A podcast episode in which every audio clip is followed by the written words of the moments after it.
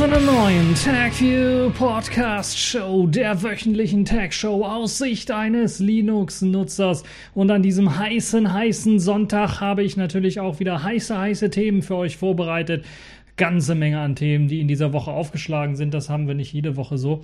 Zunächst einmal das größte Thema für alle freie Software und Open Source Entwickler. Microsoft kauft GitHub. Oh Mann, das ist eine sehr, sehr große Geschichte, zumindest für die Leute, die auf GitHub ihren Code lagern, weil die überlegen jetzt natürlich, was machen wir jetzt mit dem Code? Bleiben wir dort oder ist das der Untergang von GitHub? Genau dieses Thema werde ich als allererstes besprechen. Dann haben wir noch die Worldwide Developers Conference von Apple und wir schauen uns die Entwicklerneuheiten so ein wenig an. Dann haben wir noch ein Thema, was so ein bisschen was mit Datensicherheit zu tun hat und weshalb man vielleicht diesen ganzen Ahnenforschungsplattformen doch nicht mal so trauen sollte, weil sie natürlich eine Datengoldgrube sind für viele, die sich halt eben an fremden Daten bereichern wollen und damit lustige Sachen anstellen wollen. Dann haben wir was Neues im Kamerabereich. Sony hat dort, ja, ich würde fast schon sagen, eine kleine Revolution gestartet mit der neuen RX100 Mark VI. Aber weshalb diese Revolution vielleicht doch nur eine Evolution ist mit vielen kleinen Krücken an der Seite zur Stütze, das schauen wir uns dann nochmal genauer an. Äh, Microsoft äh, wieder einmal, äh, also wir haben ganz, ganz viel Microsoft hier neben Apple. Äh, die versenken diesmal ein Rechenzentrum. Und was es damit genau auf sich hat, das schauen wir uns dann auch noch an. Dann haben wir noch ein bisschen was Heiko News, Heiko S. Oje, oje, oje, oje. Ole, ole, ole. Müsste eigentlich sein. Nicht oje, oje, oje. Oje, oje, oje. Deswegen, weil wir immer noch auf die Beta warten und immer noch nicht da ist. Aber wir haben jetzt zumindest positive News. Der LibreOffice Port ist nun fertig und kann ausprobiert werden. Und äh, da schauen wir auch nochmal genauer drauf. Dann eine News zu ZTE. Ich hatte ja bereits davon berichtet, dass die eigentlich vom amerikanischen Qualcomm-Chip-Zulieferermarkt abgeschnitten worden sind und dann erstmal gesagt haben, ja, okay, wir machen unsere Hardware-Sparte quasi zu. Jetzt hat man sich geeinigt und ZTE ist quasi gerettet. Naja, so fast. Wir schauen uns nochmal an, worum äh, es sich bei diesem Deal handelt. Dann haben wir noch die Kategorien in dieser Woche, diesmal ganz groß. Äh, die Pfeife der Woche, das ist diesmal Amazon. Also eine unglaubliche Geschichte, was da aufgedeckt worden ist. Ich glaube maßgeblich von Frontal 21. Also unsere äh, Steuergelder, wollte ich fast schon sagen, unsere Gebühren haben sich schon gelohnt so ein bisschen. Äh, und dann haben wir noch Selfish der Woche, Version 2.2 ist da und es gibt eine neue Version meines Videoplayers. Ähm, ich werde das etwas schneller abfrühstücken. Ich weiß, es ist heiß. Hier bei mir auch. Ich schwitze schon bei dieser Anmoderation. Ähm, Fangen wir zunächst einmal an mit Microsoft kauft GitHub. Das ist eingeschlagen wie eine Bombe Anfang der Woche. Es gab vorher ja schon ein paar Gespräche dazu, dass Microsoft wohl anscheinend geplant hat, GitHub zu kaufen. Und jetzt ist es tatsächlich am Anfang der Woche äh, rausgekommen. Anfang der Woche, ich glaube, ja, genau, am Montag ist es rausgekommen, dass Microsoft GitHub für 7,5 Milliarden US-Dollar gekauft hat. Das ist schon ein größeres, größeres Sümmchen. Und ähm, man hat jetzt tatsächlich dann eine der größten Open Source und freie Software-Entwicklungsplattformen äh, gekauft. Entwicklungsplattformen klingt immer so groß, aber es ist im Grunde genommen da, wo alle Leute ihren Code auslagern, wenn sie an freier Software irgendwie rumarbeiten äh, zumindest zu Großteilen. Das mache ich ja auch mit meinen Softwareprodukten, die dort äh, gelagert sind. Äh, es liegt ganz einfach daran, es gibt etwas weniger Alternativen. Die Alternativen müssen teilweise selbst vielleicht auf dem Server aufgesetzt werden. Und hier hat man bereits schon, muss man nur einen Account anlegen und hat man die Möglichkeit, seinen eigenen Code dort hochzuladen. Das ist also eine sehr bequeme Art und Weise. Und deshalb haben sehr, sehr viele freie Softwareprojekte darauf geschworen. Das eine, das andere sind natürlich die ganzen Features, die GitHub auch noch mitgebracht hat und die mit diversen ähm, Continuous Integration Systemen zum Beispiel ähm, zusammenarbeiten können. Da gibt es Hooks, äh, Hooks heißen die, nicht Hacks. Hacks wäre Captain Hook. Captain Hook, Captain Hook, Hooks. Ähm, Hux wäre der von Star Wars. Naja, äh, also gibt es diverse Hooks für Continuous Integration Systeme, für Jenkins beispielsweise oder für andere Plattformen, äh, die einem die Möglichkeit geben, dort zum Beispiel, sobald jemand einen ähm, Commit macht, diesen dann direkt in das Bildsystem reinzuschicken und dann neu zu bauen. Ich bin mir relativ sicher, dass da viele drauf setzen. Ich weiß gar nicht, F-Droid macht das nicht auch sowas ähnliches? Vielleicht haben sie auch ihr eigenes GitLab oder sowas, was sie benutzen oder was anderes. Aber so ähnlich ähm, funktionieren die ganzen Geschichten und deshalb war GitHub doch relativ berühmt und berüchtigt dafür. Ja, ähm, GitHub ist im Grunde genommen oder hostet im Grunde genommen ist einfach nur ein Hoster für Git-Projekte. Und Git-Projekte für die Leute, die das nicht wissen, sind Software-Versionierungsprogramme. Für die ganzen Entwickler, die eben ihre Software entwickeln, benutzen Versionierungskontrollprogramme, die einem ermöglichen, zum Beispiel zu sagen, okay, jetzt hat hier, weil wir ja mehrere Zusammenarbeiten haben mit mehreren Leuten, mehreren Entwicklern, die an dem Projekt arbeiten, hier hat jetzt jemand einen Patch den möchte er einreichen, okay, dann kann er einreichen, der wird in dieses Versionierungssystem reingehauen und wenn der Patch zum Beispiel was kaputt macht, dann kann der einfach wieder rausgenommen werden, ohne was anderes kaputt zu machen an der Software. Und das ist halt eben das Tolle an der Geschichte. Das andere ist natürlich auch, man kriegt ein richtig gutes Log, was einem sagt, wer hat welchen Commit gemacht und so weiter und so fort. Ursprünglich von Linus Torvalds mitentwickelt worden als Alternative für ein proprietäres Mercurial, Mercurial, Mercurial, Mercurial. Irgendwie so wird es ausgesprochen. Ähm, und das wurde, also es hat sich quasi im Internet verbreitet wie, äh, wie der Linux-Kernel selber und diverse Linux-Distributionen. so, ich muss jetzt mal einen Schluck nehmen, weil ich habe mich gerade doch ein bisschen was verschluckt. An der Fliege oder so. So, machen wir mal weiter. Ähm, also Microsoft hat jetzt die Plattform GitHub für 7,5 Milliarden US-Dollar, meine Güte, sind das viele Milliarden übernommen. Und ja, damit dann doch deutlich mehr bezahlt, als das zuletzt äh, erwartete. Man hat bereits ja am Wochenende schon damit gerechnet, dass da was kommen wird, aber man hat nicht damit gerechnet, dass das so teuer wird. Der Kaufpreis, wenn man den mal umrechnen würde, weil wir wissen ja alle, Dollar sind anders als Euro, sind 6,4 Milliarden Euro. Das ist immer noch sehr, sehr viel. Das hat Microsoft nicht auf der hohen Kante liegen, sondern das haben sie per Aktien bezahlt. Und ähm, es ist also eines der größeren Investitionen, die Microsoft jetzt dem, äh, dem äh, das letzte Mal so irgendwie getätigt hat. Und ähm, wem gehörte eigentlich GitHub vorher? Es wurde 2008 als Logical Awesome, also LLC, äh, gegründet und feierte ganz vor kurzem zehn Jahre Geburtstag. Das heißt, es ist immer noch in dieser Logical Awesome LLC gewesen und wurde jetzt das erste Mal aufgekauft. Das heißt, es war quasi immer noch in, im Gründungsmitgliedsbereich, äh, also quasi, und wurde vorher noch nicht irgendwie übernommen.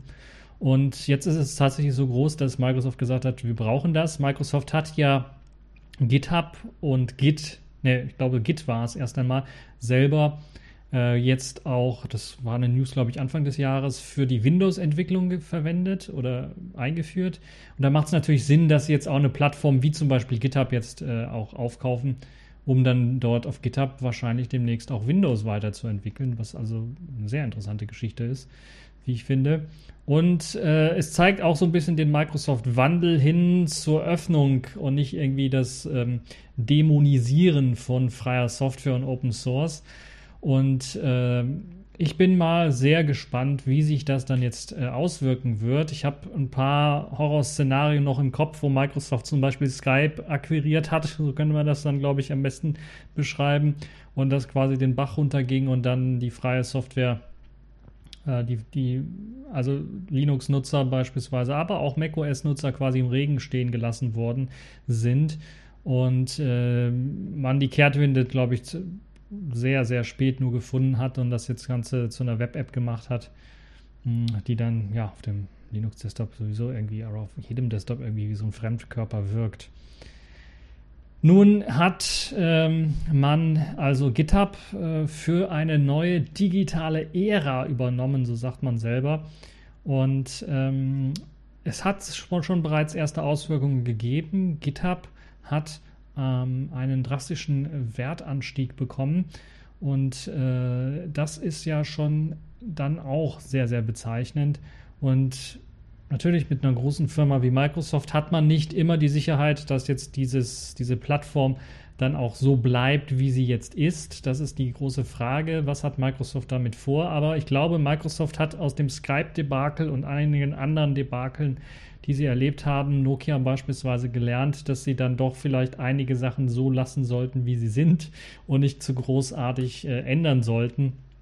Und äh, ja, wir müssen schauen, was das für Auswirkungen hat. Zunächst einmal, jetzt habe ich bisher keine gemerkt ja gut, es war jetzt mal am Wochenende, äh, ne, am, am, am, in der Woche, kurz unter der Woche war mal kurz GitHub äh, nicht erreichbar, aber ich glaube, das hat nichts mit der Microsoft-Akquirierung zu tun, sondern das ist äh, ein allgemeines Problem gewesen, was GitHub immer mal zu hatte, dass es mal nicht erreichbar war.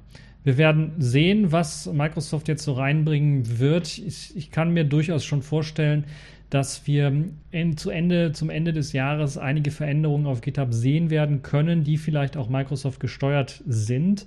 Microsoft hat ja ein eigenes Interesse durch eben die Entwicklung jetzt von oder von vielen Programmen, die jetzt auf Git ähm, setzen und bei Microsoft so entwickelt werden auf dieses Versionskontrollsystem und dann wahrscheinlich auf GitHub als Plattform setzen werden. Die werden da sicherlich einige Sachen noch beisteuern, die man verbessern kann.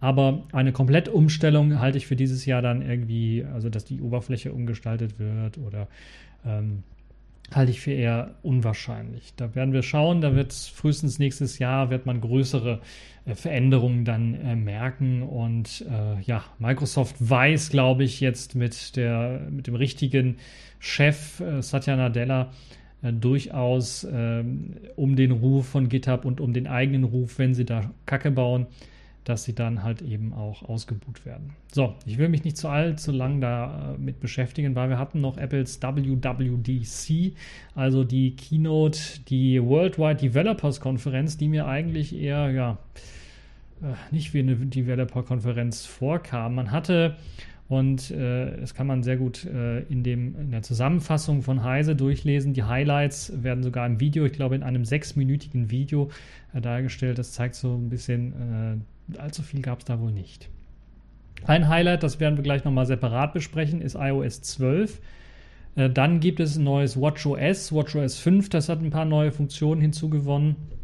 Äh, man setzt vor allen Dingen auf Virtual Reality, nicht nur für iOS, sondern eben auch für macOS. Und das war das, was so hervorgehoben worden ist, dass man halt eben mit seinem Tablet oder mit seinem Smartphone dann in seinem äh, Raum zusammen irgendwie äh, mit vielleicht auch realen Objekten, wie zum Beispiel einer Lego, äh, Hüpf, äh, einer, einer Lego-Burg, Hüpfburg wollte ich schon sagen, nee, einer Lego-Burg zum Beispiel, die man sich da aufbaut oder Feuerwehrstation oder sowas und dann hält man sein Smartphone dahin, das scannt kurz dies, das Lego-Gedöns oder einen QR-Code und schafft dann rund um diese Feuerwehrstation dann eine lebendige Welt, kann sogar Dinge in die Feuerwehrstation reinplatzieren oder Animationen reinhauen. Das ist schon alles recht gut gemacht, äh, recht schön gemacht. Es ist aber nicht irgendwie was komplett Weltbewegendes oder etwas, wo ich, wo ich sagen würde, das ist jetzt eine Revolution, sondern das ist die schrittweise Weiterentwicklung von dem, was auch schon andere bereits äh, vor Apple gezeigt haben, was aber sich nicht so richtig durchgesetzt hat. Ich erinnere an Microsofts HoloLens beispielsweise, die ja ähnliche Konzepte bereits gebracht hat. Vielleicht nicht in einer so cleveren Art und Weise, aber eben mit einer besseren Immers Immersion, glaube ich, heißt das Wort hier, das Fremdwort. Also man äh, fühlte sich besser, mehr eingetaucht in diese virtuelle äh, oder die eigentlich äh, künstliche, in diese Augmented Reality, weil man halt eine Brille auf hatte und nicht eben auf das Smartphone schauen musste, um die reale Welt äh, mit der Augmented äh, oder mit der künstlichen Welt dann verschmolzen sehen zu können. Ja, äh, neben äh, den Geschichten gab es auch eine neue tvOS-Version, tvOS 12 die wurde jetzt weiter ausgebaut und setzt als, glaube ich, erste Streaming-Plattform äh, ebenfalls als auch als äh, System selber für, für ihre Setup-Boxen, für ihre äh, TV-Boxen auf beide Standards Dolby Atmos und Dolby Vision für eben viel bessere Bilder und natürlich auch den besseren Ton. Und äh, das wird allerdings nur auf den Apple TV 4K-Geräten unterstützt. Ich weiß gar nicht, es gibt ja noch die älteren Versionen, die kein 4K können. Es macht, glaube ich, auch noch bei der 4K-Version Sinn, soweit ich das weiß. Ja, also es hielt sich alles so ein bisschen in Grenzen. Es gab für Entwickler dann doch ein paar Ankündigungen. AR Kit 2 für eben Augmented Reality Entwicklung ist jetzt, ähm, äh, steht jetzt zur Verfügung für die Entwicklung. Und es gibt natürlich auch jetzt die Möglichkeit, mit Hilfe eines neuen Formates, das zusammen mit Adobe entwickelt worden ist, diese ganzen AR-Geschichten dann ähm, besser austauschen zu können in einem äh, neuen standardisierten Format, das auch Animationen und so weiter erlaubt und die ganzen Sachen ein bisschen was vereinfachen soll, auch von der Dateigröße kleiner machen soll. Es ist also eine ziemlich spannende Geschichte. Kommen wir, weil ich mich auch nicht allzu lange dabei aufhalten möchte, kommen wir zu iOS 12. Das wird den einen oder anderen dann doch eher interessieren. Äh, es gab ja noch auch macOS äh, 11, äh, 10, 12 als Ankündigung. Das kann ich auch noch mal kurz sagen. Ähm, wie heißt es jetzt? Ich habe schon vergessen, wie es heißt. Äh, steht das hier irgendwo? Mojave, also wie die Wüste. Ja? Ich glaube, das war die Wüste. Also macOS Mojave hat auch ein paar Veränderungen gebracht, äh, wie beispielsweise es gibt jetzt einen Dark Mode, also die Möglichkeit, diese hellen Grautöne in einen kompletten dunklen Modus reinzufassen. Und ein paar Verbesserungen hier und da sind auch mit dabei. Äh, Stabilisierung sollen mit dabei sein. Und es äh, soll die Möglichkeit geben, dann jetzt auch äh, iOS-Anwendungen äh, laufen zu lassen. Das ist sicherlich eine sehr interessante Geschichte, wie ich finde, die eben dazu führen wird, dass, ja, viele reden davon, dass diese Verschmelzung von macOS und iOS irgendwie kommen sollte. Das wurde auch kurz angesprochen wurde allerdings dementiert. Sie wollen eben macOS weiterhin behalten. Gleichzeitig wurde aber, und das halte ich für ein bisschen schizophren, die Möglichkeit ähm, gezeigt, dass äh, die bekannten News-App aus iOS ähm, und auch die Home-App auf den Mac kommen sollen.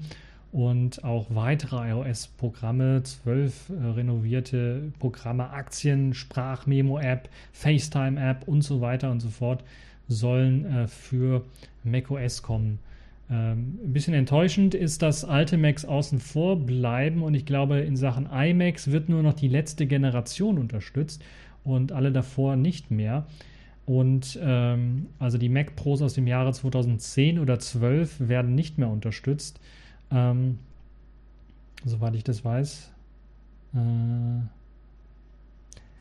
nein, doch, es werden die alten Mac Pros aus den Jahren 2010 und 2012 auch unterstützt sofern sie eine Metal-fähige Grafikkarte haben, weil Apple vor allen Dingen in macOS wieder Metal pushen möchte und OpenGL und OpenCL vor allen Dingen dann raussortieren möchte.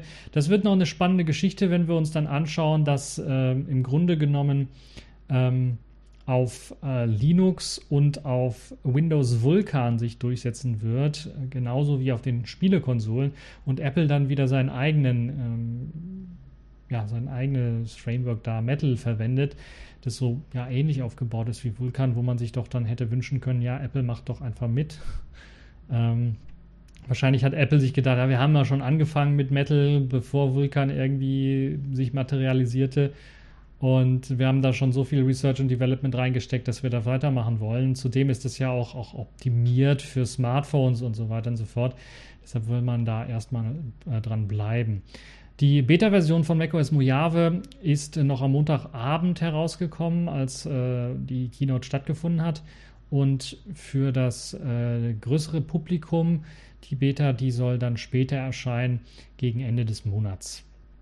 Ja, dafür wird auch wieder eine Anmeldung benötigt und eine Veröffentlichung der finalen Version plant Apple dann ähm, erst im Herbst zu machen. Natürlich kommt das immer darauf an, ob viele Fehler noch gefunden werden und so weiter und so fort. Und ich bin mir relativ sicher, Apple wird ein bisschen was in Qualitätskontrolle dort mehr Acht geben als bei der letzten Version, die ja dann doch ein bisschen was zu Problemen geführt hat.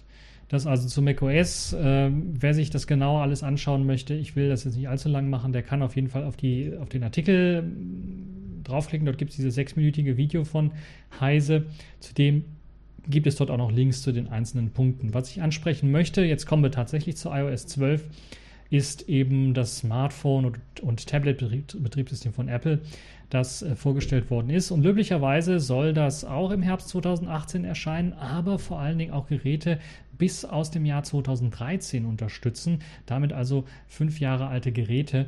Und damit wären sie on par mit dem, was Yolla aktuell mit Selfish S22 zum Beispiel unterstützt. Nämlich das Jolla 1. Äh, und Apple hat natürlich ein bisschen was mehr an Produkten, die sie da unterstützen müssen. Allerdings werden natürlich auch nicht alle Geräte unterstützt, aber äh, die meisten High-End-Geräte werden. Also ich glaube, das, ich bin gar nicht sicher, ist das äh, iPhone, dieses Kunststoff-iPhone, dieses iPhone C, 5C, ist das nicht auch irgendwie? Ah, ich weiß es nicht. Auf jeden Fall alle Geräte, die mit iOS 11 li äh, liefen, laufen jetzt auch mit sollen jetzt auch mit iOS 12 laufen. Also äh, selbst auf dem iPhone 6 Plus ist iOS 12 äh, steht da zur Verfügung beispielsweise. Und das Tolle an der neuen Version ist, ist, dass Apple dort mehr Leistung verspricht. Irgendwie habe ich so ein Déjà-vu-Erlebnis gehabt, als ich das Ganze gehört habe, weil es mich doch stark an Selfish OS und Yollas äh, Ankündigung zum MWC erinnert hat, weil dort Yolla auch von 40% mehr Leistung gesprochen hat und ich glaube sogar bis 60%. Und Apple hat so ähnliche Zahlen in den Raum geworfen, also etwa 40% mehr Leistung auf dem iPhone 6 Plus beispielsweise und 50% äh, mehr Leistung als bei äh, bei der Tastatur beispielsweise als bei iOS. Also einzelne Punkte wurden dort auch aufgezählt. Verbesserungen äh, gibt es natürlich auch in der Augmented Reality Funktionen. Äh, wie gesagt, dort gibt es dieses neue Format, das nennt sich USDZ. Das wurde zusammen mit Adobe und Pixar entwickelt und soll da, äh, dafür helfen, äh, dass ähm, eben die ganze Geschichte vereinheitlicht werden kann. Ähm, ARKit 2 habe ich auch bereits angesprochen. Äh, die Fotos-App hat äh, Apple nun mit einer besseren Suche ausgestattet. Die Suchvorschläge kann der Nutzer beispielsweise dann auch automatisch äh, erkannte Bilder dann finden lassen und die dann automatisch in Kategorien eingeteilt äh, werden. Das heißt, es gibt die Möglichkeit, eine Suche zu machen und es gibt die Möglichkeit, dass Bilder automatisch in Kategorien eingeteilt werden, je nachdem. Also es lernt dann auch wieder, äh, welche Bilder wohin gehören im Grunde. Ja, auch mehrere Suchbegriffe sind nun in Fotos möglich. Das war vorher anscheinend nicht der Fall. Und die Sharing-Funktion hat jetzt eine äh, bessere Vorschlagfunktion erhalten. Das heißt, wenn man was äh, teilen möchte, gibt es jetzt eine Vorschlagsfunktion in äh, der Teilen, äh, in der Teilenfunktion selber. Ähm, Siri gibt jetzt auch noch die Möglichkeit, eigene Suchphrasen hinzuzufügen, die Apps bedienen können. Beispielsweise hat man dann jetzt die Möglichkeit, äh, Siri direkt irgendwie zu sagen, ich möchte jetzt nach Hause fahren. Und das wurde auf der, auf der äh, Demo gezeigt. Und dann wird im Grunde genommen ein vorgefertigter Plan, den man vorher fertig äh, ausgearbeitet hat, wird dann gestartet. Das heißt, man kann sich da ähnlich wie bei Lego oder wie bei den äh, sehr, sehr einfachen, simplen Programmierbaukästen, hat man die Möglichkeit, verschiedene Aktionen in diesem, äh, ich weiß gar nicht, wie das heißt, in diesem Workflow, glaube ich, so heißt die App, mh, dort hineinzulegen und dann zum Beispiel zu sagen, okay, wenn, er, wenn der Nutzer jetzt sagt, ich will jetzt nach Hause fahren, dann checke erstmal Autobahn, wie sieht das aus mit dem Weg und gib dann zurück. Dann als nächstes äh, benachrichtige XYZ, dass du jetzt nach Hause fährst. Dann als nächstes schalte Radio so und so an. Und als letztes beispielsweise hier sende per HomeKit äh, deinem Haus, dass es die Heizung wieder hochdrehen soll oder sowas, wenn es gerade Winter ist. Oder die Klimaanlage anmachen soll, wenn es gerade äh, Sommer ist. Solche Geschichten halt lassen sich dort frei platzieren und das lässt sich nicht nur für solche interessanten Dinge machen, sondern natürlich auch für simplere Geschichten äh, lassen sich solche automatischen äh, ja, Sprachkommandos im Grunde genommen oder automatischen Abläufe per Sprachkommando dann äh, hinzufügen, was eine tolle Geschichte ist. Beziehungsweise, nein, es lassen sich automatische Arbeitsabläufe im Grunde genommen hinzufügen, die dann per Sprachkommando aufgerufen werden können. So, jetzt habe ich es, glaube ich, richtig gesagt. Also diese Siri-Funktion ist sicherlich eine sehr interessante Geschichte. Ja, die News-App, äh, die in den USA vor allen Dingen die Nachrichten aus diversen äh, Quellen irgendwie zusammenfasst, wurde im Hinblick auf Börsennachrichten und äh, Aktien-App von Apple verbunden, sodass das Ganze noch besser funktioniert. Wir werden die News-App sowieso nicht kriegen, also ist das eher uninteressant, würde ich mal sagen. Ähm, es gibt eine Anpassung natürlich wieder für die äh, ganzen Geräte. Das heißt, die Voice Memo App zum Beispiel wurde an das iPad angepasst. Die Bücher App iBooks heißt jetzt Apple Books anstatt iBooks. und enthält einen neuen Store für E-Books und Hörbücher separat und hat einen Anschluss an CarPlay erhalten. Das heißt, man kann da auch dann, wenn man im Auto sitzt, sich ein Hörbuch anhören, was eine, sicherlich eine sehr interessante Geschichte ist. Ähm, CarPlay wurde auch erweitert in der Hinsicht, dass man da neben der Apple-eigenen App äh, für Maps oder für Karten dann jetzt auch die Google Maps benutzen kann, was sicherlich für den einen oder anderen interessant ist iOS 12 hat eine neue Do Not Disturb-Funktion, die den Nutzer zum Beispiel nachts nicht mehr mit Benachrichtigungen belästigt, wenn er das eben nicht möchte. Und dann lediglich die Uhrzeit äh, wird dort dann angezeigt und äh, alles andere wird ausgeblendet. Ja, äh, außerdem können Nutzer auch diese Nicht-Stören-Funktion für eine bestimmte Tageszeit oder ortsgebunden sogar aktivieren und deaktivieren. Das ist eine nette Funktion. Erinnert mich so ein bisschen an, äh, das gab es auch für Selfish, Selfish Situations hieß die App. Da konnte man also auch ähm, tageszeitabhängig verschiedene Konfigurationen durchführen. Und ich glaube sogar mit GPS, ich bin mir nicht sicher. Aber jetzt hat iOS halt eben auch so etwas. Das ist eine sehr, äh, sehr gute Funktion. Ähm, Screen Time erlaubt es den Nutzern, ihre App-Nutzung zu messen. Das ist also auch eine neue App, die einem ermöglicht, so ein bisschen mehr in den äh, Tagesablauf und wie oft benutze ich mein Smartphone, in welchen Apps äh, schaue ich am meisten und am längsten drauf und kann das dann analysieren.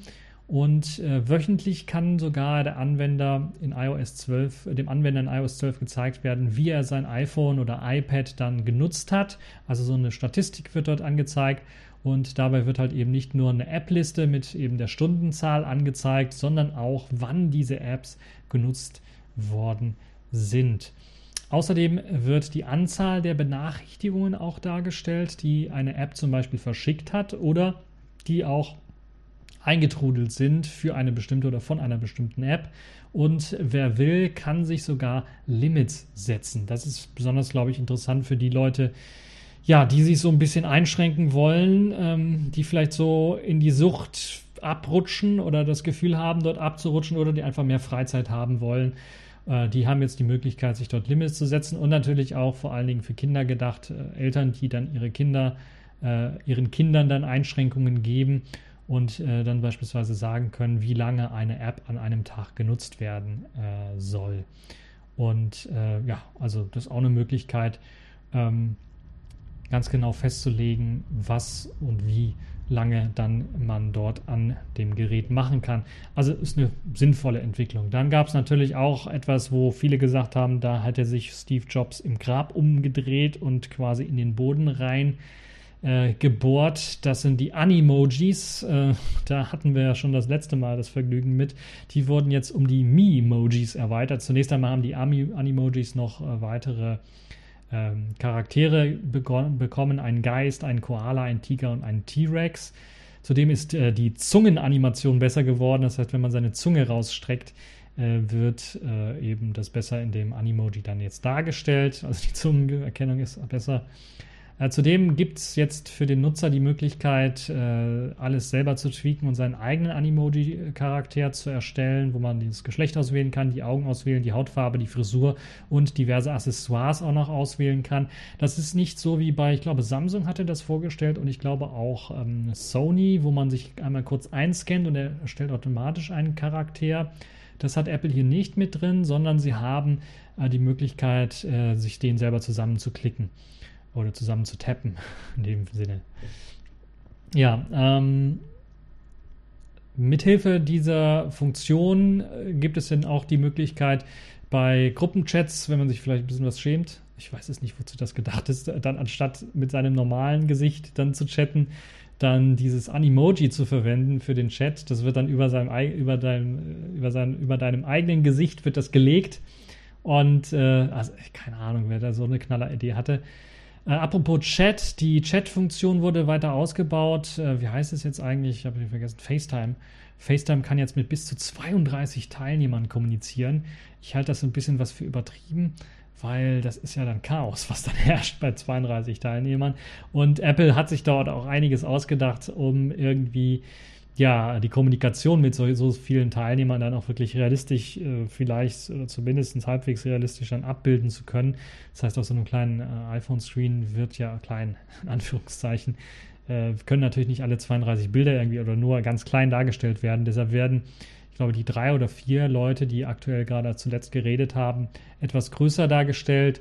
Und der, der aktuell redet, kommt erst einmal, wird dann vergrößert, also so langsam so ein Animationseffekt durchgeführt. Ähm, es würde, glaube ich, mir auf die, auf Dauer, wenn ich das benutzen würde, zu, zu störend sein. Also ich weiß nicht, wie ihr das so empfindet. Ähm, wir werden mal sehen. Aber ich glaube, durchsetzen wird sich das nicht so richtig. Ich glaube auch FaceTime, ich habe bisher noch keinen FaceTime sehen hier in Deutschland, ist auch eher äh, unbeliebt wie äh, Telefonieren an sich. Ähm, dann gibt es noch die Memojis. Das ist, äh, wie gesagt, das, was ich gerade gesagt habe, also die Möglichkeit, sich selber zu, in ein Animoji zu verwandeln. Das ist dieses Memoji. Ähm, für die Leute, die es interessiert, die es mal hören, eventuell wissen jetzt, was damit gemeint ist. Und ja, das sind im Grunde genommen die neuen Funktionen, äh, die in iOS 12 drin stecken. Natürlich noch viele weitere Sachen, die da mit drin stecken, äh, die mit eingeführt worden sind. Aber wie ich ganz ehrlich sagen muss, es ist wirklich, äh, ja, war das wirklich eine Entwicklerkonferenz? Ich bin mir nicht so richtig sicher, hundertprozentig. Es war sehr, sehr viel Spielerei mit dabei. Und ähm, nun ja, AR-Kit, klar, sicherlich. Äh, für Entwickler interessant, sicherlich auch der Baukasten für Siri, Workflow. Aber Animoji und Memoji, es fällt so alles so ein bisschen aus dem Rahmen, obwohl klar ist ja gut, einige Entwickler können jetzt eben diese Memojis auch benutzen und äh, die über reale Gesichter legen, äh, vielleicht mit AR irgendwie verbinden, aber äh, ja, so eine Spielerei. Mehr ist es, glaube ich, nicht. Machen wir mal besser weiter, bevor ich meine Worte hier verliere, was das angeht. Und kommen wir zu einem Fall, wo ich sagen würde: Achtung, Augen auf und Ohren auf. Falls ihr Ahnenforschung betreiben wollt, also wirklich mal rausfinden wollt, was so vor 150 Jahren, was wir für Vorfahren hattet, was sie so gemacht haben, wo sie gelebt haben, äh, wie ihr Leben so war, gibt es ja sicherlich irgendwann mal im Leben, interessiert man sich vielleicht dafür, äh, gibt es Ahnenforschungsportale, zum Beispiel wie MyHeritage. Die haben natürlich aber dadurch, dass sie sehr viel Informationen zu einer Person sammeln müssen oder von einer Person sammeln müssen, äh, um die Recherche durchzu, durchführen zu müssen, natürlich dann auch sehr, sehr viele persönliche Daten und sind daher ein gefundenes Fressen für eben die ganzen Datenhacker oder für Leute, Datencracker, also Leute, die auf Datensammlung gehen wollen, also eine Goldgrube im Grunde genommen. Und diesmal wurde der Dienst MyHeritage geknackt und hatte, ja, was heißt geknackt? Hatte auf jeden Fall ein Datenleck. Kann ja sein, dass es nicht geknackt wurde, sondern dass da irgendwie Sachen frei rumliefen, äh, frei rumliegen. Und 92 Millionen Accounts sind davon betroffen. Das ist schon richtig, richtig krass. Also 92 Millionen Nutzerdaten. Sagt erst mal, wie viele Leute wirklich daran interessiert sind.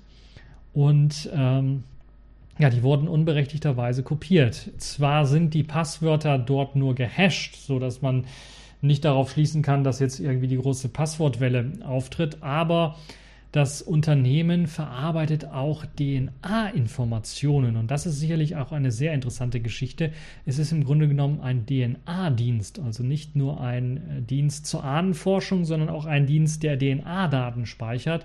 Und äh, bereits im vergangenen Jahr sind denen die 92 Millionen Zugangsdaten abhanden gekommen. Und es wurde erst jetzt bekannt gegeben, was natürlich dann auch ein großes Problem darstellt. Also alle, die dort einen Account hatten, die haben richtig verkackt, würde ich mal sagen.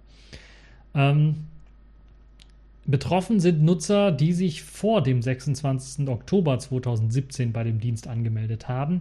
Das ist vielleicht ein kleines Trostpflaster, was das angeht. Danach wurde eben äh, anscheinend die Sicherheitslücke gefixt, beziehungsweise die Daten sind also davor äh, raus, äh, abhanden gekommen oder wurden dort rausgeschnorchelt, abgeschnorchelt. Ja, das Unternehmen selber stammt aus Israel und bietet auf Hand, oder anhand von DNA-Analysen Rückschlüsse auf eigene Verwandtschaft und den eigenen Stammbaum zu ziehen. Außerdem können Nutzer historische Unterlagen durchsuchen, um ihre Vorfahren zu finden. Und das ganze Unternehmen hat tatsächlich einen, ähm, eine Marktmacht weil man so viele Daten gesammelt hat, dass man über rund 35 Millionen Familienstammbäume verfügt. Und das ist auch schon eine sehr, sehr beachtliche Zahl, würde ich mal sagen. Es ist nicht ganz die Zahl der 92 Millionen Accounts, die dort angelegt worden sind, aber trotzdem eine ziemlich beachtliche Zahl, äh, Anzahl. Und ähm, ja, äh, MyHeritage ist leider auch nicht selber darauf gekommen, dass die Daten abhanden gekommen sind, sondern wurden von Sicherheitsforschern darauf hingewiesen. Und äh, demnach sind halt eben diese 92 Millionen Accounts betroffen gewesen, von denen jeweils die E-Mail-Adresse und das gehashte Passwort veröffentlicht worden sind.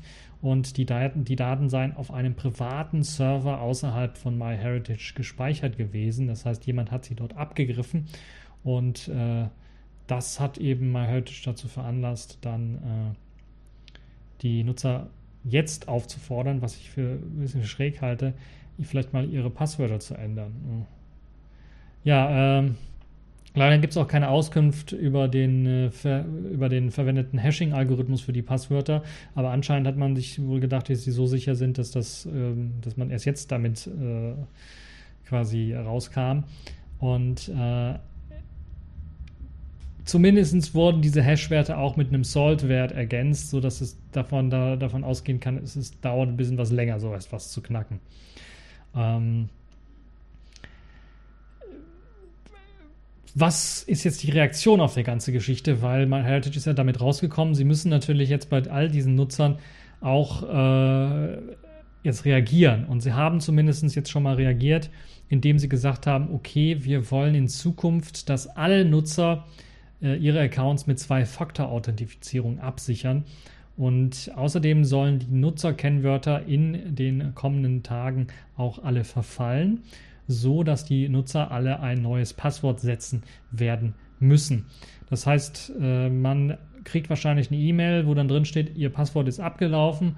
Äh, klicken Sie diesen Link an, um ein neues Passwort zu setzen. Hoffentlich ist das dann zumindest sicher. Und äh, da werden wir mal schauen, wie das dann weitergeht. Mm, was die Daten selber angeht, wurden die anscheinend nicht gehackt, aber es ist nur ein erster Schritt. Die wurden also noch nicht äh, abgeschnorchelt, aber es ist nur ein erster Schritt, weil wir ja wissen, wenn eben die Passwörter so einfach waren, hätten die, äh, die Kriminellen, die sich die Daten besorgt haben, natürlich auch auf die Daten der Nutzer zugreifen können. Da das ja bis oder seit dem Oktober lief, ähm, oder bis zum Oktober lief, war da genügend Zeit, um eventuell ein paar Passwörter, einfache Passwörter zu knacken und dann auch Daten von Nutzern zu stehlen. Ähm, stehlen ist auch gut, also zu kopieren. Ähm, ja, also man kann dazu nur sagen, benutzt solche Dienste einfach nicht. ich weiß, das Interesse ist manchmal richtig groß an, an, an äh, an die Vorfahren da nochmal ranzukommen. Und besonders, wenn man vielleicht weniger eigene Unterlagen irgendwie zu Hause rumliegen hat oder nicht so richtig ein Stammbuch, ein vollständiges Stammbuch hat oder so, passiert ja, kann ja sein, durchaus, ähm, sollte man dann doch auch ein bisschen was mit einem klugen Kopf dahin gehen und sagen, vielleicht nicht alles dort äh, hochladen und speichern und vielleicht mal doch äh, so ein paar Grundlagen einhalten, was das angeht. Aber ich würde im Allgemeinen ganz klar davon abraten, äh, überhaupt solche Dienste zu nutzen und würde dann im Zweifelsfall zu Diensteanbietern gehen, die sowas nicht online machen, sondern also eine Person, mit der ich tatsächlich reden kann, wo dann ein persönliches Vertrauensverhältnis auftaucht und wo dann ja äh, die Daten mit sehr hoher Wahrscheinlichkeit nicht abhanden kommen können, weil sie eventuell gar nicht auf einem Server gespeichert werden, der mit dem Internet verbunden ist. Das wäre jetzt so meine äh, Herangehensweise, wenn man sich da wirklich stark für interessiert und das durchaus machen möchte.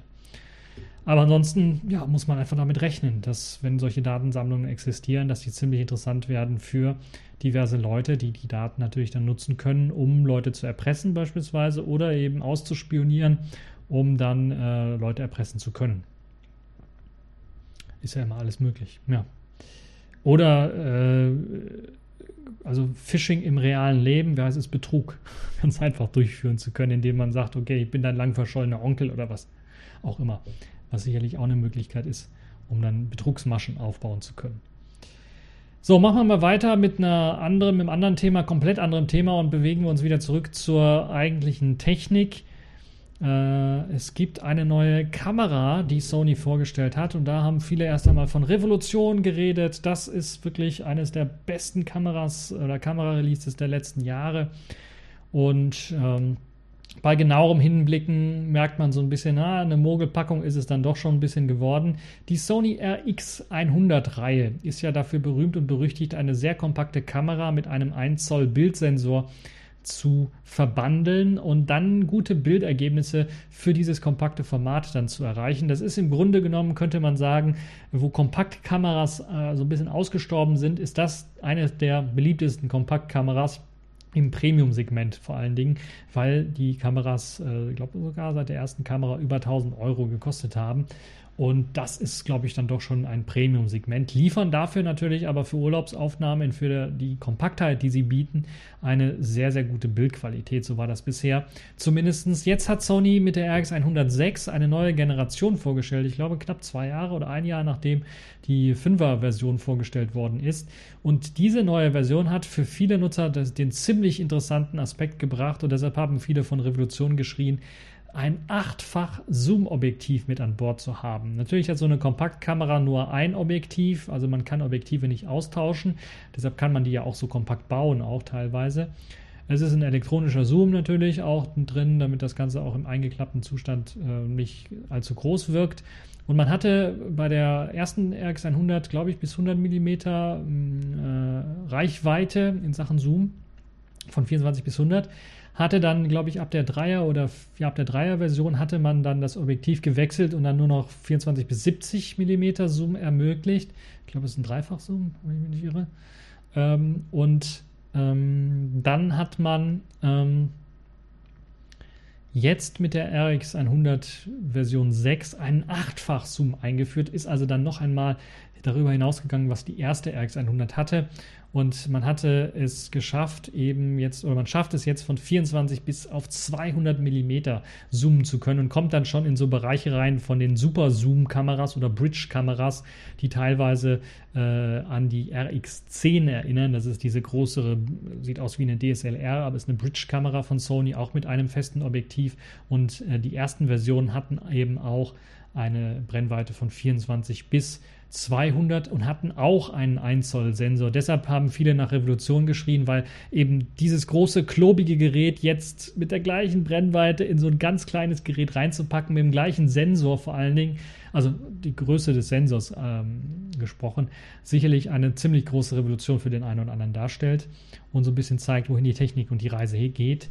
Aber äh, natürlich gibt es auch Nachteile. Zum einen kann man das schwer vergleichen, weil die RX10 damals, äh, oder, immer noch, kann man glaube ich immer noch kaufen, ein, ich glaube, F2.8 durchgehende Blende hatte vom, im Zoom-Bereich und die RX100 äh, Mark 6 jetzt dann doch, was den Blendenbereich angeht, ja, deutlich abgenommen hat, muss man sagen wo es, glaube ich, bei der RX 100 Mark V mit einer Blende von 1,8 losging und ich glaube, bis zu einer Blende von bis, ich glaube, 2,8 oder sowas ging, fängt es jetzt bei der RX 100 Mark 6 bei Blende 2,8 erst an und geht dann bis zur Blende 4,5 bei 200 mm.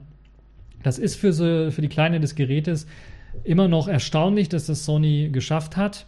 Äh, ist allerdings nicht mehr so ja, überragend, würde ich mal sagen, wie es mal vorher der Fall war. Man versucht das so ein bisschen aufzugleichen, indem man andere Features noch mit einbaut. Zum einen ein Vier-Stopp- äh, optischen Bildstabilisator. Also gerade wenn man Stillleben fotografieren möchte, sollte eben das Ganze äh, auch mit äh, äh im Lowlight-Bereich, wo ja so eine offene Blende helfen könnte, äh, durchaus möglich sein, äh, deutlich langsamere Verschlusszeiten zu wählen, um dann durchaus noch mehr ähm, an Licht aufnehmen zu können und noch bessere Bilder machen zu können. Und dank dieses Bildstabilisators soll das natürlich besser sein. Der Bildstabilisator muss auch besser sein, weil es gibt halt einen sehr, sehr langen Zoom-Bereich und da muss natürlich der Bildstabilisator auch dementsprechend gut sein. Was äh, das Bokeh angeht, ist das bei 1 Zoll Sensoren immer ein bisschen was schwierig. Die lange Brennweite bei der relativ ja noch großen Blende von 4.5 sorgt allerdings dafür, dass man noch äh, durch die Kompression ein relativ gutes Bokeh noch erhalten kann. Da muss man aber reinzoomen. Man kann also nicht mehr so nah da dran gehen und dann auf Blende 1.8 gehen, um dann ein schönes Bokeh zu bekommen, sondern wenn man eben nah rangeht bei 24 mm und eine 2.8er Blende hat, da hat man einfach ein schlechteres Bokeh. Das muss man einfach so sehen. Da macht es also Sinn, vielleicht mehr reinzuzoomen und ein besseres Bokeh zu bekommen. Das ist aber bei allen Kameras so, das ist einfach die Physik. Da kann man nichts dran ändern, da kann auch Sony nichts dran machen. Deshalb ist da auch nicht viel Revolutionäres äh, dran. Sony hat allerdings auch in der RX100, RX100 Mark VI über 315 Phasen-Autofokuspunkte eingeführt. Rund 65 Prozent der Sensorfläche decken diese ab und sollen eben mit den neuen Algorithmen, die auch schon in den größeren ähm, Systemkameras von Sony verbaut worden sind, der A9, der A7 Mark III und so weiter, die Möglichkeit haben, auch ähm, viel besser zum Beispiel Augen und Gesichter erkennen zu können. Das ist also eine schöne, sehr schöne Geschichte, wenn es darum geht, zum Beispiel auch Sportaufnahmen mit dieser kleinen, kompakten Kamera zu machen, wobei natürlich dann so eine 4000 Euro Kamera, teure Kamera, sicherlich äh, mit dem viel größeren Bildsensor äh, besser geeignet wäre. Aber zumindest hier kann man das für Freizeitsportaktivitäten durchaus dann auch mal verwenden. Und äh, ja, der Bildsensor selber ist ein Exmos, äh, Exmor RS CMOS-Sensor mit 20,1 Megapixeln plus einem DRAM-Chip. Den DRAM-Chip kennen wir schon aus den Smartphones, die eben dafür sorgen, dass man High-Speed-Aufnahmen machen kann. Das wird jetzt in dem Fall auch äh, die Möglichkeit sein, bei der RX 100 Mark 6 Highspeed-Aufnahmen durchaus auch machen zu können. 4K unterstützt es natürlich dann auch. Dieser Sensor ist RS äh, Backside Illuminated Sensor oder Backside Illuminating Sensor. Das heißt, er wird von hinten angestrahlt, sorgt halt eben dafür, auch im Ausgleich zu eben dem weniger an Blende, was man hat, dass äh, dort äh, weniger Rauschen auf den Fotos dann doch äh, zu sehen sein soll. Aber es bleibt auch mit vielen dieser Tricks dann weiterhin ein 1 Zoll Sensor. Man kann also keine Wunder erwarten. Es ähm, äh, gibt die Möglichkeit, äh, auf, äh, bei voller Auflösung 24 Bilder pro Sekunde aufzunehmen. Also man kann quasi einen kleinen Videofilm aufnehmen. ähm, das hält allerdings ähm, nicht, glaube ich, würde ich jetzt mal sagen, nicht so lange durch. Also 233 Fotos äh, ist immerhin schon, also kleine GIF-Aufnahmen kann man damit durchaus machen, würde ich mal behaupten, wobei GIF sogar 15 Bilder wären und hier 24 Bilder genommen. Und äh, das Tolle ist, bei 24 Bildern pro Sekunde wird die äh, Schärfe kontinuierlich nachgezogen. Das heißt, der Autofokus funktioniert dabei. Äh, deshalb meine ich, das ist, reicht für Sportaufnahmen sicherlich durchaus, wäre das interessant für so kleinere äh, Freizeitaktivitäten. Ja, ähm, 4K-Videos können aufgenommen werden. Das Besondere hier ist jetzt die HDR-Funktion. Die werden also in einer vollen Pixelauslesung dann benutzt und ohne Pixel-Binning kann man das Ganze sogar aufnehmen, was eine sehr interessante Geschichte ist für den einen oder anderen. Ähm, die Reaktionsgeschwindigkeit äh, äh und Empfindlichkeit ähm, des Autofokus und der Objektivverfolgung wurden ähm, verbessert und lassen sich sogar jetzt anpassen. Da kann man also ein bisschen was mit rumspielen. Und äh, ansonsten gibt es einen elektronischen Verschluss neben dem mechanischen Verschluss von einer 32.000 Sekunde. Und das arbeitet natürlich auch dann lautlos. Es gibt, wie gesagt, wie beim Vorgänger dann äh, den, den, den, Bildschirm, der ist jetzt ein Touchscreen geworden. Die Auflösung glaube ich, gleich geblieben. Es gibt den OLED-Sucher, hat sich auch nicht viel geändert, 2,35 Millionen Bildpunkte. Und äh, der elektronische Sucher besitzt jetzt einen kleinen Würfel, der äh, aus dem Gehäuse ein- oder ausgefahren werden kann. Das ist im Grunde genommen das gleiche wie bei den Vorgängerversionen. Vielleicht hat man ein bisschen was angepasst. Ansonsten WLAN ist mit an Bord, NFC ist mit an Bord und sogar Bluetooth ist mit an Bord. Was weggefallen ist, ist der ND-Filter. Finde ich ein bisschen schade, aber vielleicht war es einfach nicht möglich, in dieser langen Brennweite mit dem neuen Objektiv einen ND-Filter unterzubringen. Also macht es natürlich aber für Filmer ein bisschen was schwieriger, gerade die Selfie-Filmer. Äh, das Gerät ist, glaube ich, einen Millimeter gewachsen irgendwie äh, in jede Richtung, also ein bisschen was größer geworden. Vielleicht passen alte Cases oder was ihr da so habt, vielleicht nicht mehr so ganz dran. Äh, ansonsten ist, ist, sieht es aus wie der Vorgänger und äh, gerade für Selfie-Leute oder für Leute, die mal also so eine überall mit dabei Kamera haben wollen, auch für Vlogging und so weiter durchaus geeignet, wobei natürlich der Preis mit 1300 Euro sehr hoch angesetzt ist aus meiner Sicht und äh, auch äh, der fehlende Mikrofonanschluss äh, für Vlogging vielleicht ein bisschen was störend ist für den einen oder anderen. Aber ja, wer das als einzige Kamera irgendwie haben möchte, der kriegt jetzt mit eben bis zu 200 mm ein sehr gutes Angebot. Wir müssen schauen, äh, die Geräte werden jetzt ab Juni 2018 erhältlich sein, bedauern noch ein paar Wochen wahrscheinlich. Und äh, dann wird es die ersten Tests davon auch geben. Dann werden wir sehen, wie gut die Kamera tatsächlich ist und wie die Bildqualität äh, so ist und wie gut das Objektiv dann so ist. So, das äh, dazu machen wir mal weiter mit einem weiteren interessanten Technikprojekt, so ein bisschen würde ich mal sagen, aus dem Hause Microsoft, die so ein bisschen planen, wie könnte die Zukunft aussehen. Sie wollen nämlich ein Rechenzentrum im Atlantik versenken.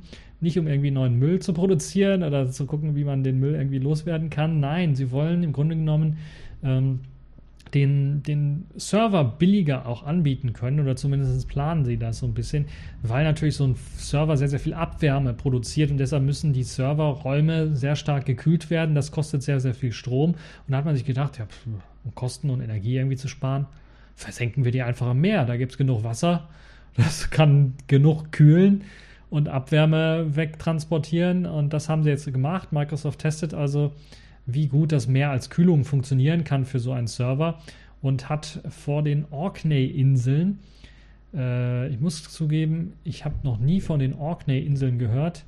Äh, ich kann ja mal kurz, ganz schnell, spontan eine Suche äh, durchführen, wo diese Orkney-Inseln tatsächlich sind, damit ich euch ungefähr sagen können, kann, wo die sich befinden. Die Orkney-Insel befindet sich im Norden von England. Äh, England? Nein, nein, nein, nein, nein. Orkney-Inseln. Äh, Schottland, ja doch. Also äh, im Norden von Schottland, von Großbritannien. Also befinden sich die Inseln. Das ist die Inselgruppe, die eben äh, separat ist vom Rest der Welt. Und dort hat man eben äh, dann dieses Microsoft-Experiment durchgeführt. Man hat äh, das Projekt Net, Netic getauft und hat dort eine besondere Art der Wasserkühlung für sich entdeckt. Äh, das Unterwasserrechenzentrum besteht aus zwölf Server-Racks mit 864 Servern. 27,6 äh, Petabytes an Speicherplatz sollen dort lagern und das ganze Rechenzentrum sieht aus wie ein großer weißer Zylinder. Also, also so ein runder Container im Grunde genommen mit äh, einem äh, Länge von 12,2 Meter und einem Durchmesser von 2,8 Metern, relativ kompakt. Es gibt ein Unterseekabel, das äh, das dann äh, mit Strom und mit den Daten versorgt, beziehungsweise wo die Daten rübergeleitet werden. Und bis zu fünf Jahre lang möchte man dieses Rechenzentrum auf dem Meeresgrund behalten, um dann Daten auswerten zu können und äh, ob alles dann noch funktioniert und so weiter und so fort. Die Idee dahinter ist es eben auf diese Art und Weise sehr, sehr viel Energien und äh, Energie und Kosten für die Kühlung äh, zu sparen, weil natürlich nur noch Energie für die Rechner geliefert werden muss und nicht mehr sehr, sehr viel Energie für extra Kühlungsanlagen geliefert werden muss. Und das kann man halt unter Wasser ganz besser äh, durchführen als auf dem Land selber natürlich. Und äh, ja, in Zukunft könnte es durchaus sein, dass unsere Rechenzentrum, wenn da einer mal da fragt, wo liegt deine OwnCloud oder deine Nextcloud und du sagst nicht bei dir zu Hause, so, die liegt da im Atlantik irgendwo. Wäre eine coole Sache, oder nicht? Natürlich braucht es dafür auch eine Infrastruktur und es kann nur in der Nähe von irgendwelchen Inseln oder Inselgruppen dann passieren. Und es wäre vielleicht für die ein oder anderen Inselgruppen sicherlich ein lukratives Geschäft, äh, da diese Plätze dort anzubieten, zu verkaufen ähm, weil natürlich dann dadurch auch die Infrastruktur für die Inselgruppen dann besser gemacht werden kann. Aber es muss in der Nähe von Inselgruppen sein, weil wie gesagt ein Kabel mit Stromversorgung und mit äh, den Daten, mit der Datenanbindung muss natürlich auch erfolgen. Kleiner ja, kleiner Exkurs, glaube ich, in der Geschichte oder kleine gute Nebenwirkung für die Inseln, die vielleicht ein bisschen was weiter weg sind irgendwo. Die haben natürlich dann die Chance, bessere Stromanbindung vielleicht zu bekommen und vielleicht auch eine bessere Internetanbindung zu bekommen, dadurch, dass halt eben dann vielleicht die einen oder anderen auf die Idee kommen könnten, diese ganzen äh, Unterwasserserver dann äh, nutzen zu wollen. Ja, ähm, es ist natürlich die Frage, was passiert, wenn der Server ausfällt und ich habe dort wichtige Daten rumliegen. Das ist noch nicht so richtig da irgendwie geklärt, aber man geht zumindest bei Microsoft erstmal davon aus, dass die Schäden seltener auftreten sollten, da in äh, den äh, Rechenzentren natürlich auch keine Menschen arbeiten. Microsoft davon ausgeht, eben das größte Problem äh, und die größten Ausfälle von Rechenzentren wird durch Menschenhand irgendwie geschaffen. Also es kann, es gibt da auch keine Alarmanlage für Feuer oder sowas. Das heißt, da kann also auch nicht irgendwie Festplatten kaputt gehen durch einen Feueralarm. Können auch nicht Festplatten kaputt gehen durch einen Feueralarm. Und ähm, es ist auch äh, sehr interessant, weil natürlich dann dadurch, dass da auch keine Menschen arbeiten, man die, dieses ganze Klima, wo die Server dann arbeiten, umgestalten kann. So hat man die Möglichkeit zu sagen, okay, wir ziehen die ganze Luft dort ab. Wir machen also quasi einen luftleeren Raum, da nicht ganz, aber man kann den Sauerstoff zumindest entziehen. Das sorgt dann eben dafür, dass wahrscheinlich keine Brände entstehen können. Und man kann natürlich auch Wasserdampf herausziehen und äh, muss halt eben nicht darauf achten, dass das Ganze irgendwie für Menschen human äh, ges noch gestaltet ist, also das Ökosystem dort. Und äh, das soll halt eben äh, dafür sorgen, dass zum Beispiel Korrosion gar nicht entstehen soll. Oder möglichst groß verhindert werden können, äh, können soll. Und das hilft natürlich dann auch für die Langlebigkeit dieses Rechenzentrums. Im Winter 2015 und 16 hatte man schon mal einen Test vor der kalifornischen Küste durchgeführt. Und da war es allerdings noch eine kleinere Kapsel, die man dort hatte. Also ein bisschen was kleiner als jetzt das, was man getestet hat. Und äh, die wurde äh, nach dem äh, äh, Charakter Leonard Philpott aus dem Halo-Universum benannt und äh, war etwas kleiner, wurde auch auf dem äh, Meeresboden versenkt ähm, und Microsoft hatte den Test, äh, hatte in dem Test vor allen Dingen äh, untersucht, wie jetzt die Auswirkungen äh, auf die Flora und Fauna äh, ist, wenn man eben so eine Kapsel dort versenkt. Und allgemein natürlich auch, wie es im Inneren aussieht mit äh, der Luftfeuchtigkeit und, und den Bedingungen, den Klimabedingungen, wie sich die eventuell dann auch ändern.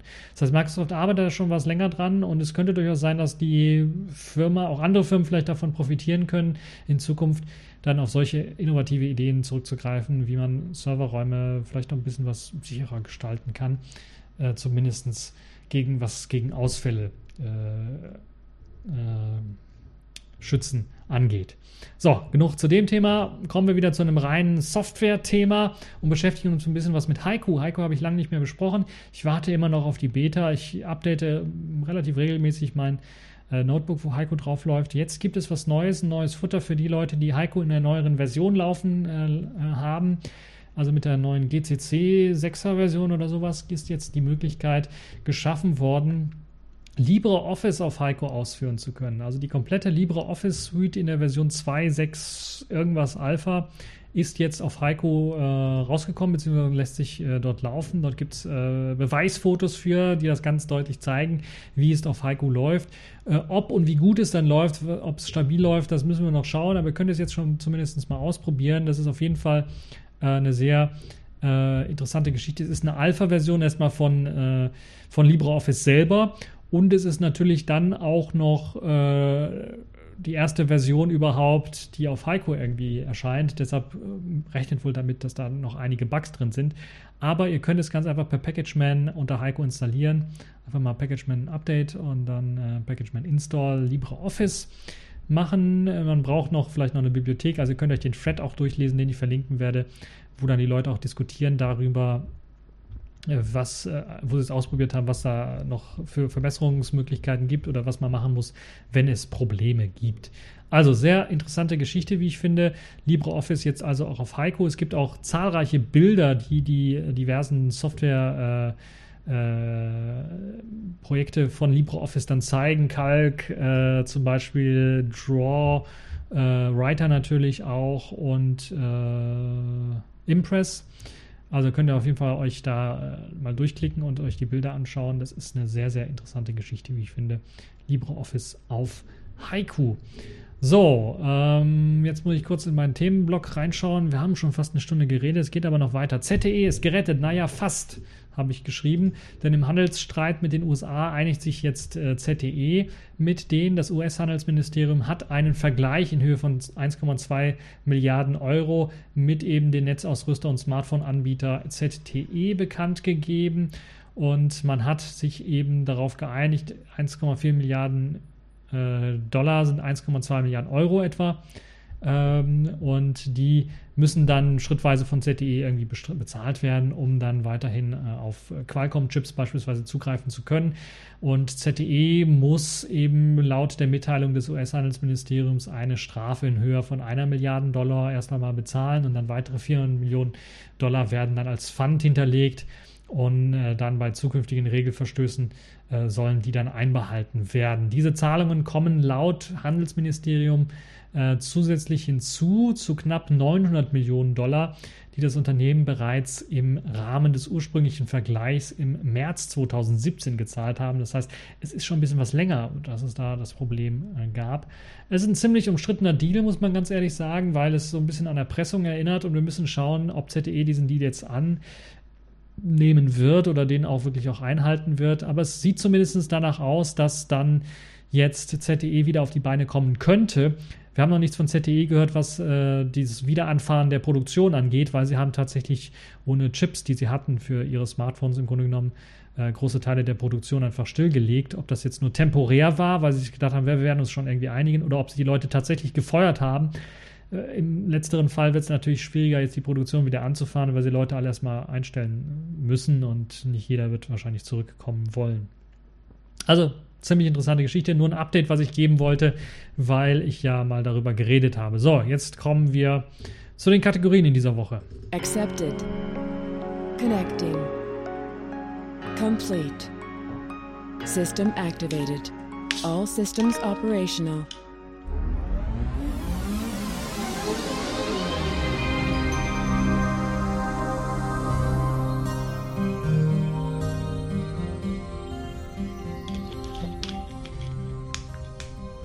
So, fangen wir mit der Kategorie Pfeife der Woche an. Das ist diesmal Amazon geworden, weil da hat äh, Frontal 21, glaube ich, war es, eine, eine wirklich unglaubliche Geschichte aufgedeckt, äh, was Amazon angeht. So hat man mehrere Mitarbeiter befragt und ist zu dem Ergebnis gekommen, nach ein bisschen Recherche. Ich kann euch das verlinkte Video auch nur äh, empfehlen, da mal reinzuschauen.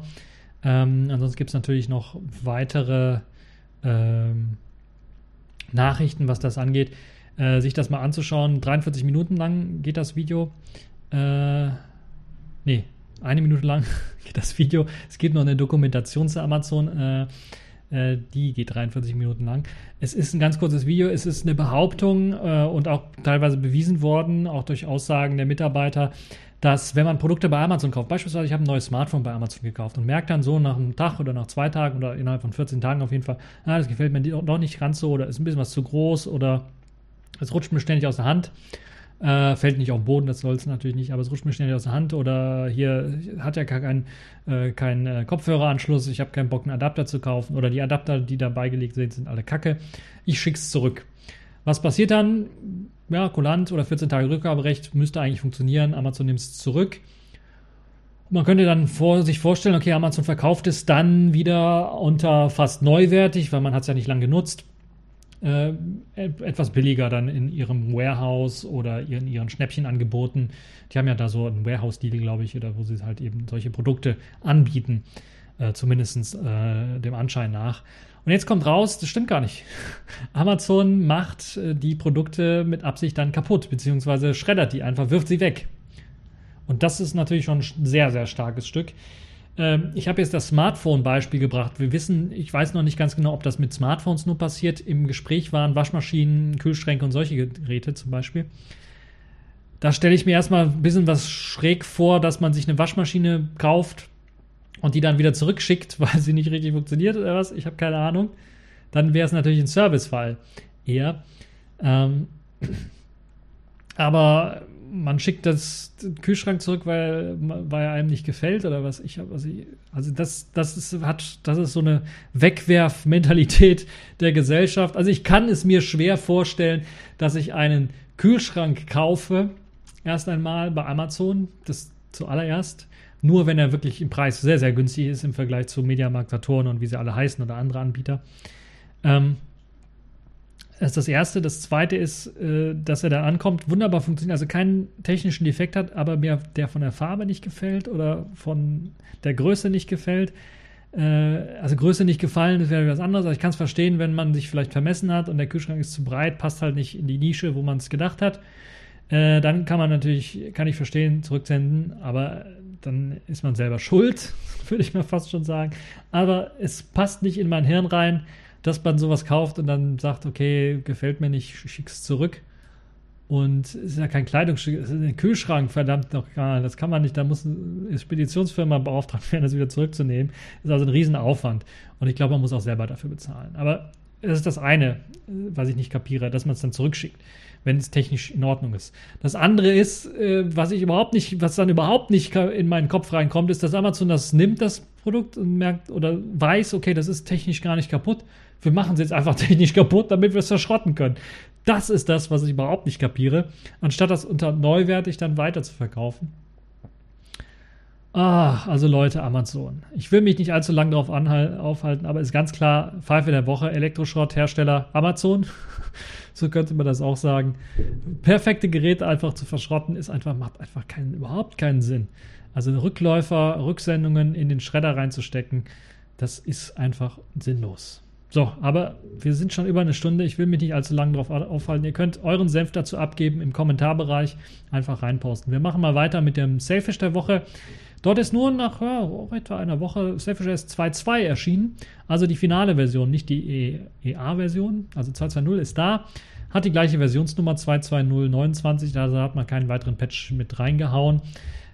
Das heißt, äh, auch die Sachen, die ich angesprochen habe, die zum Beispiel nicht so richtig funktionieren oder Probleme machen, wie beispielsweise, dass die ABI gebrochen worden ist bei, den, bei dem äh, Share, also bei den Teilen. Äh, Plugins, die waren sowieso nie supported worden von Self.js offiziell. Deshalb haben wir gesagt, ah, ist zu viel Arbeit, das reinzustecken. Verschieben wir auf 2.2.1 eventuell. Aber auch die meisten, weil jetzt das SDK für die Version 2.2.0 auch, glaube ich, in der Beta-Version zumindest erschienen ist oder sogar schon in der finalen Version erschienen ist. Man hat dort äh, weiterhin dann die Möglichkeit, äh, weiterhin ganz einfach die Möglichkeit, dort äh, auch dann ähm, die Plugins neu zu kompilieren gegen 2.2 und dann funktionieren die auch wieder. Also, 2.2 ist draußen. Ich habe letztes Mal, glaube ich, ausführlich darüber geredet, was es so an Neuerungen gibt und dann Bugfixes und so weiter und so fort. Deshalb werde ich da jetzt nicht viel Neues erzählen zu. Machen wir mal weiter mit äh, einem zweiten Punkt des Selfish der Woche, denn ich habe einen neuen, eine neue Version meines Videoplayers, LLS Videoplayer in der Version 1.9.7 ist erschienen. Ist eine etwas größere Version, anders als man das erwarten könnte von dem Versionsnummernsprung. Zum einen gibt es ein paar optische Verbesserungen, neue Icons für YouTube und für äh, Browse-Files und außerdem gibt es äh, jetzt einen neuen Dateimanager, einen vollen kompletten Dateimanager. Das heißt, der Advanced Dateimanager und der simple Dateimanager sind quasi weggefallen oder der simple wurde in einen Advanced umprogrammiert und einen vollwertigen Dateimanager programmiert, der jetzt die Möglichkeiten hat, nicht nur Dateien zu kopieren, zu löschen, sondern auch die Eigenschaften der Dateien zu bearbeiten, also die Rechte, Lese-, Schreibrechte zu setzen, äh, neue Ordner zu erstellen, Dateien umzubenennen, äh, beispielsweise ist auch alles möglich. Das ist also mit hineingewandert. Außerdem gibt es die Möglichkeit, in diesem Dateimanager Bookmarks anzulegen. Es gibt also eine etwas einfachere Bedienung des Dateimanagers. Die meisten Bookmarks sind schon vorausgeliefert. Da hat man direkten Zugriff auf das Root-Verzeichnis, die SD-Karte, äh, das Home-Verzeichnis, äh, Dokumente, Bilder, Videos und Musik. Und man hat die Möglichkeit, auch eigene Bookmarks, eigene Orte dort einzupflegen. Und dann beispielsweise, wenn man auf der SD-Karte irgendwo versteckt im Unterordner einen Musik- oder Videoordner hat, hat man die Möglichkeit, den ganz einfach in dieses Menü hineinzupacken. Und das Tolle ist, da sich der, diese Komponente ähm, des File-Managers äh, der Videoplayer mit zum Beispiel WebCat teilt, aber auch mit Encode teilt und mit ein paar anderen Programmen teilt, werden diese eigenen äh, Bookmarks, die eigenen Orte, die man dort abgespeichert hat, auch in den anderen Programmen zukünftig zur Verfügung stehen. Und äh, ich kann jetzt schon mal die Bombe so ein bisschen platzen lassen. Es wird mit WebCat äh, 1.299 wird es auch die Möglichkeit geben, sich seinen Icon, ein eigenes Icon für, den, für die Dateimanager-Funktionen von WebCat auf den Desktop zu legen. Da gibt es also ein klein, kleines Bookmark-Icon im Menü, was man anklicken kann und dann wird ein Icon für den WebCat Fileman erstellt und da kann man dann auf den Dateimanager äh, zugreifen, wenn einem der Dateimanager so gefällt. Man braucht also, also keinen eigenen Dateimanager mehr. Äh, Filecase äh, funktioniert ja, wurde ja quasi die Entwicklung eingestellt und funktioniert leider mit der Version 2.2 nicht mehr. Man muss es patchen, aber ähm, ist leider kein Open Source, deshalb kann man das dann auch nicht wieder neu veröffentlichen. Jetzt habe ich gedacht, ach, ich baue den File Manager unter WebCat einfach aus, soweit, dass der als äh, handelsüblicher Dateimanager dann genutzt werden kann. Und die ersten Früchte sehen wir jetzt. Äh, zurück zum LS Video Player. Der hat dann noch weitere Funktionen erhalten. Zum einen gibt es jetzt Support für M3U-Dateien. Das ermöglicht einigen, die da ein Feature-Request hatten, die wollten irgendwie TV-Streams anschauen und diese werden, der verschiedenen TV-Kanäle, werden meistens in M3U-Dateien angezeigt oder gespeichert. Und jetzt gibt es halt eben die Möglichkeit, diese dann auch zu öffnen im, im Playlist-Editor und dort dann auch einzeln anzuklicken, um dann die Videos abspielen zu können. Das ist also auch eine wunderbare Geschichte. Ansonsten äh, wurden noch ein paar Warnungen gefixt und es gibt ein Update von YouTube DL im Hintergrund. Also beide Daumen nach oben dafür. Für die Leute, die es sich ähm, äh, anschauen wollen, die können sich runterladen. Für das Tablet und für das Smartphone gibt es die neue Version des LLs Video Player. So, jetzt habe ich ein bisschen was überzogen, aber wir sind schon am Ende dieser Folge angelangt. Viele, viele Themen. Ich hoffe, in der nächsten Woche wird es ein bisschen was weniger.